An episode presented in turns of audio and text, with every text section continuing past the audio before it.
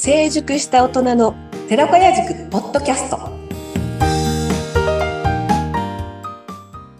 はい、皆さん、こんにちは。成熟した大人の寺子屋塾ポッドキャスト、インタビュアーの穴澤聖子です。よろしくお願いいたします。さて、今回はですね、えー北海道塾長の野上幸子さんをゲストとしてお招きいたしました。野上さん、よろしくお願いいたします。はい、えー、北海道塾長の野上幸子です。よろしくお願いいたします。はい。もう、なんてこう、おしとやかな。ただですね、私、あの、えー、Facebook を拝見しまして、なんて、こう、エネルギッシュな方なんだと言いましょうか。なんてチャーミングな方なんだと、はい。あの、そういう印象を受けたのを覚えています。あ、ありがとうございます。元気ですよ。はい。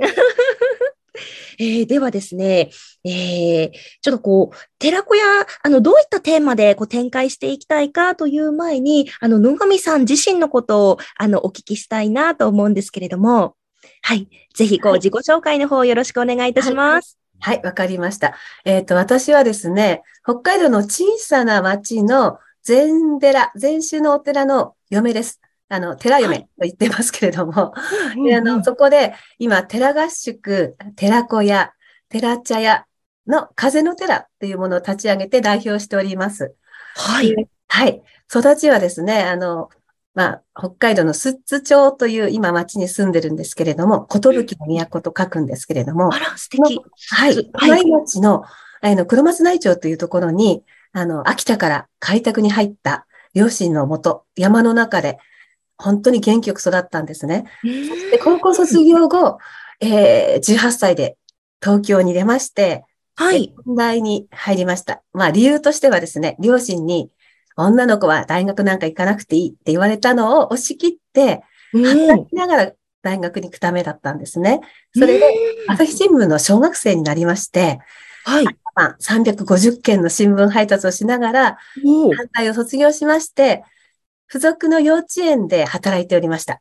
うんはい。その間に、あの、はい。そうなんです。でその間に、あの、高校時代の同級生の今の主人と住職と再会しまして、結は婚することになり、小樽に戻ったんですね、北海道に。で、その後、あの、地元のお寺を継ぐということで、戻ったのが、えー34歳。この時はに、4世代同居。と言いましても、お母さんの他に、お父さんのお姉さんっておじ、おばさんもいて、おばあちゃんみたいな、姑さんが3人状態の中で、なんと、なんと、はい。そこで、あの、家事を任されるという、なんと、なんと、はい。ちょっと同じ女性として想像すると、あの、とてもこう、なんと言いましょうか、ちょっと多くを語ら、あえて語りませんが、いろいろありましたよ。まあ必死にやっておりました。そんな中ね、えー古い家だったり古いお寺を、まあ、あの、意気揚々と今の住職が全て建て替えまして、はい。1億円の借金を抱えたんですね。はい。もうそうです。本当にね、大変でしたね。いろいろ頭の中もぐるぐるしちゃって。で、そんな中で、96歳でおばあちゃんが、えーずっと家にいたので、まあ、介護をしながら亡くなったのをきっかけに、なんとか私も働かなくちゃいけないんじゃないかということで、学び始めたんですよ。はい。で、そのいろいろ学び始めたことがご縁で、50歳で、えー住んだことのない札幌にサロンを構え、ほう。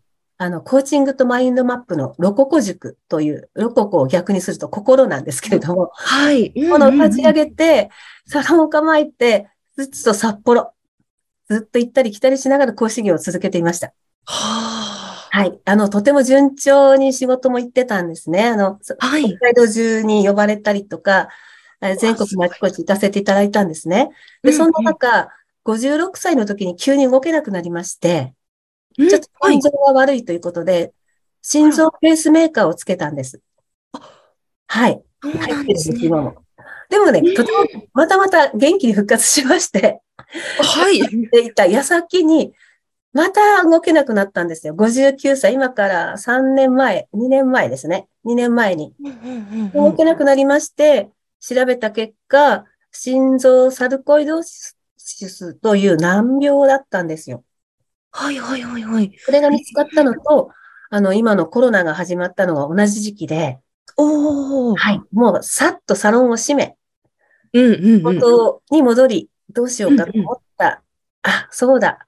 このお寺を中心にね、これからいろんなことを展開していこうと思ってすぐに動き出して、今活動を始めているところです。はい。はあ、なるほどです。結構こう、そう、こう、壮絶なというか、そうです。人生というかね。はい。でもすごいです。なんか、それを今、すごくこう、明るく笑って、もうこんな感じなんですっていうふうに言えているコウコさんが素敵すぎて、いやありがとうございます。はい。いやー、素晴らしい。え、えっ、と、そうしましたら、あの、この寺子屋塾、えー、コウコさんの中では、こう、どんなことを大切にというか、どんなことをテーマに、あの、こう、これから展開していきたいなって思っておられますか？あ、そうですね。寺子屋塾では今、3つの健康、あの、心の健康を、体の健康、経済の健康っていうのをテーマにしていますよね。で、はい。私はですね、心の健康に、まあ、フォーカスしていきたいと思うんですね。で、私の体験からも、まあ、心が整うことで、まあ自分が学ぶっていう力もついたり、まあ楽しむこともできたり、その結果稼ぐ力にもつながっていくと思うんですね。うんうん。で、あの、私自身があの、健康の、健康を失うというか、はい。うんそれから、経済の健康も失う ということを体験 していたんですけれども、今ね、あの、聖子さんにも言っていただいたんですが、とても元気なんですね。はい。あの、本当に講師になるときにたくさん学んだことで、自分の心の健康を保ててたんですね。なので、病気を持っていても健康っていうふうにいつもみんなにこう伝えてるんです。なので、そこを起点に、あの、何歳からでも楽しめて、何歳からでも学べて、は何歳からでも稼げるよっていうことを、うんからが実践し、そういう人たちを増やしていけたらいいなというふうに思ってるんです。はいうんわあ、ああ、確かに確かに。なんかこう、漠然とまあ今のこう、まあ社会を見るにあたって、こう、う不安をどうにかこう、払拭しようみたいな、はい。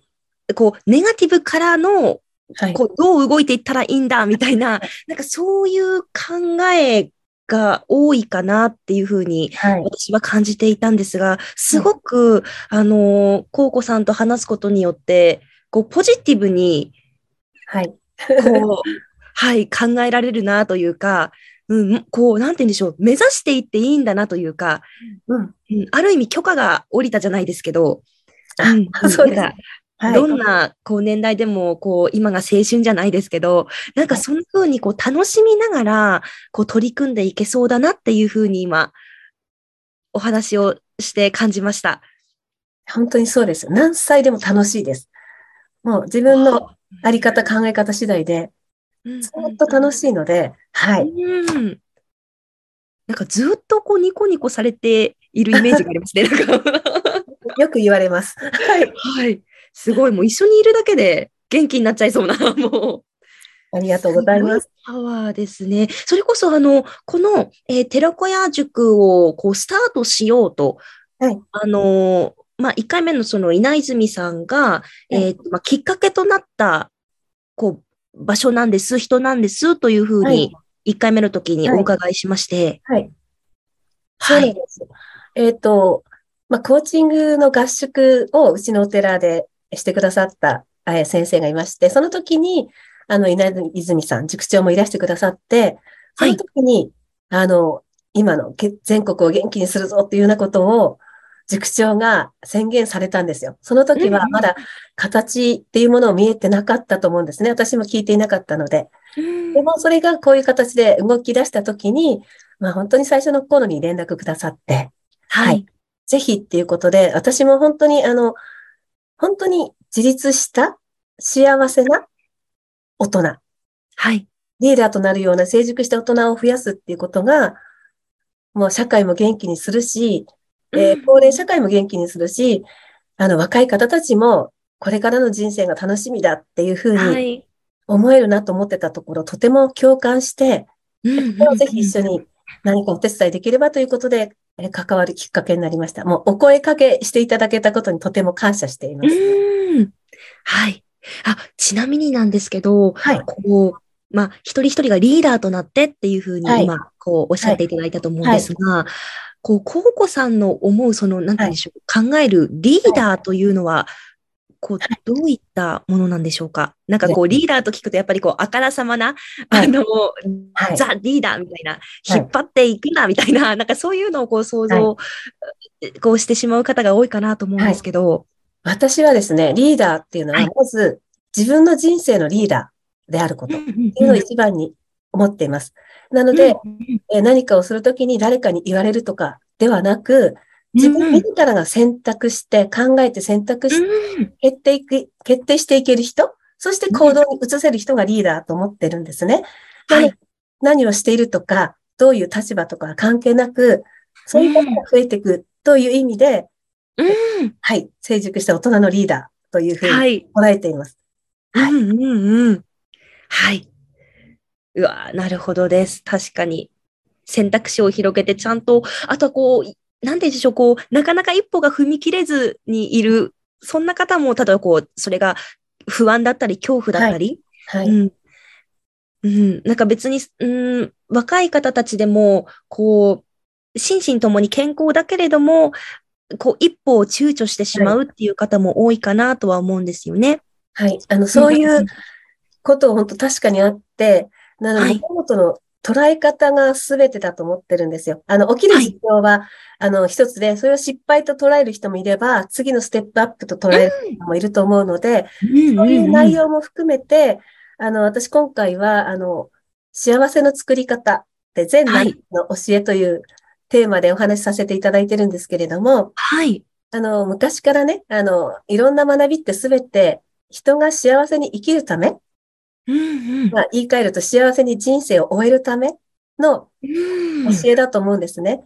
その、はい。ね、私が実践して分かりやすいようなものを、こんな風に物事を捉えたり、ポジティブとかネガティブとか、あの、前回塾長がね、あの、自己肯定感の話もしてたんですけれども、うんうん。物事もこうフラットに、ちょっとした考え方でフラットに捉えられたら、うん、そこはクリアできるんじゃないかなっていう思いで、えー、なんか心をこう整えていくためのヒントみたいなことを伝えていけたらなと思っています。はい。ああ、素敵です。ありがとうございます。では、えー、野上ここさんありがとうございました。ありがとうございました。はい。もうめちゃくちゃ素敵でした。元気をもらいました。ありがとうございます。はい。えー、それでは、えー、こうね、えー、3回目ももうこんな形でとってもエネルギッシュに、えー、そんな回に、えーなりますので、えー、ぜひ皆様次回もお楽しみにしてください。ありがとうございました。